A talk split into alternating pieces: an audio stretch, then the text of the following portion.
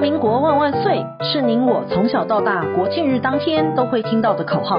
但当您进入职场开始追金赚财的人生后，中华民国万万岁就成为您我生活的一部分，因为岁月的岁换成了缴税的税，纳税是人民的义务，但节税是您我的权利，所以唯有正面对战，才有博胜的机会。聪明的您就是要有强大的应税智商。每周二与五，Cindy 都会与您在空中一起练睡功，也欢迎大家持续练功。想睡的听众们，大家好，欢迎回到想睡的单元。本周新闻重点有四则，提供重点摘要给您。第一，综所税新制四要点报您知。第二，新北市两百九十亿土地单谋郎最贵六点二亿。第三，个人出售房地补税四样态。第四，税务小常识，港澳地区来源所得怎么税呢？第一，综所税新制四要点报您知。五月报税季即将到来了，您知道今年申报所得税有什么新制吗？第一个就是基本生活费每人十九点二万，财政部公布今年每人基本生活费为十九点二万元，比去年大增了一万，社会的户数呢来到了两百二十九万户，较去年增加了二十一万户。而基本生活费的计税方式，并不是直接从所得总额中减除的，而是要先跟免税额以及扣除额的合计数来做比较。若基本生活费的金额是高于免税额及扣除额的合计数时，才能减除超过的部分。第二个呢，是申报幼儿学前以及长照特别扣除额要留意排付的条款。鉴于政府资源的有限，为了使有限的资源运用在刀口之上。申报长照及幼儿学前特别扣除额时，订定了排付条款的规定。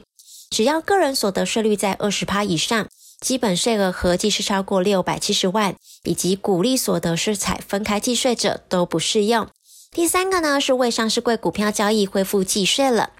立法院呢，在一百零九年三读通过了所得税额基本条例的修正案，自一百一十年起，未上市柜股票交易所得将并入最低税负制课征所得。而最低税负制呢，除了未上市柜股票交易之外，还要与海外所得、特定保险给付、年金保险给付、私募证券投资信托基金的收益凭证交易所得、非现金捐赠、采分开计税的股利所得等计算。若总金额没有超过六百七十万，是不用申报的；但若超过了六百七十万，差额的部分呢，需以二十趴的税率来计算基本税额。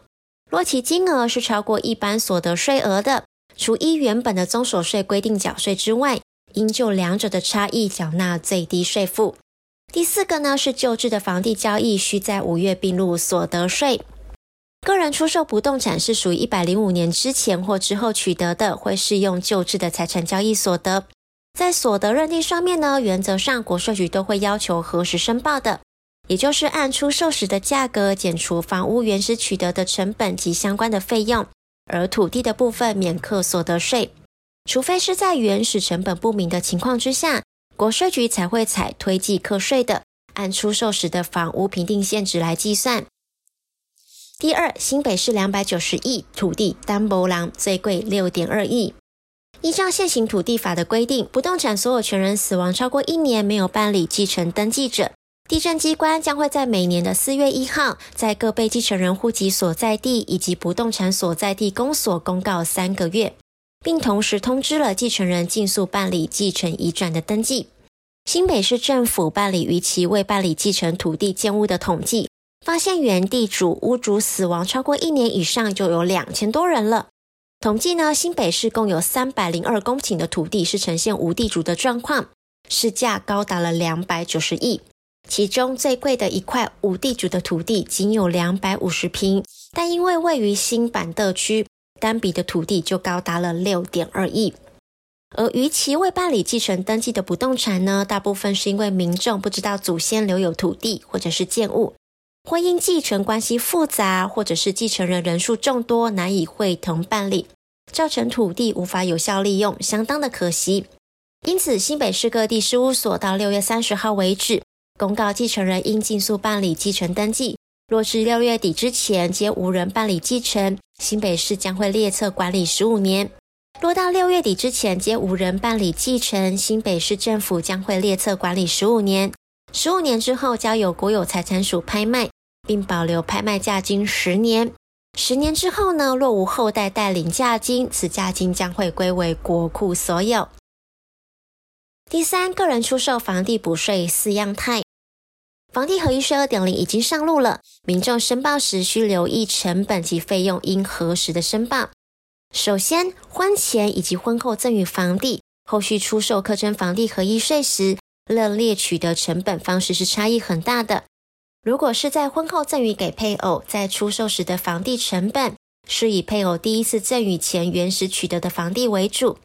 第二个则是与建商签订的房地买卖契约后，又与建商协商折价，取得折让证明后卖出，在申报房地合一税时却未依折让后的价金来申报取得成本，导致漏报所得，也会被要求补税加上罚锾。第三个则是费用列报错误。当初取得的房地所支付的契税、印花税、中介费等等的，是可以列为取得的成本，但使用期间的相对代价支付，像是房屋税、地价税、管理费、清洁费等等的，是不能在出售时列为费用减除。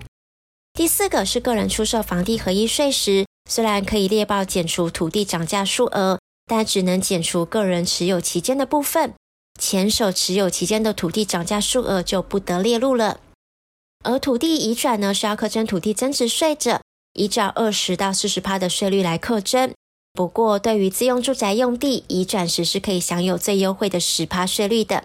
想省税是可以使用的，但移转需要符合三个要件，包括设有户籍、出售前一年未供出租或营业的使用，以及地上建筑物的产权是在地主或者是配偶。直系亲属名下才行。第四，税务小常识：港澳地区来源所得怎么税呢？个人如果有大陆地区来源所得，依照所得税法的规定是属于境内所得，要并入综合所得税来课征。但若是香港、澳门或者是其他境外地区的所得，属于海外所得的，个人海外所得若没有超过一百万，是不用计税的；超过就要全额计入最低税负制。而最低税负制呢，除了海外所得之外，还包括今年新增的未上市柜股票交易、特定人寿年金保险给付、私募证券投资信托基金的受益凭证交易所得、非现金的捐赠、再分开计税的股利所得等等的合并计算。若总金额没有超过六百七十万，是不用申报的；但若超过了六百七十万，差额的部分呢，需要以二十趴的税率来计算基本税额。若其金额呢是超过一般所得税额的，除依原本的综所税规定缴税之外，应就两者的差异缴纳最低税负制。经营之神王永庆曾经说过：“您赚的一块钱不是您的钱，存下来的钱才是您的钱。”因此，学会节税可以为自己的财富进行另类布局。想要知道更多节税妙方吗？听享税 Podcast 并追踪卓越的粉丝专业，让您在潜移默化之间学习税务的知识。如果你有省税妙招或是法律上的问题，都欢迎来信或是留言告诉我们，让我们为您指点迷津。本周的重要税务新闻，谢谢您的收听，我们下周空中见。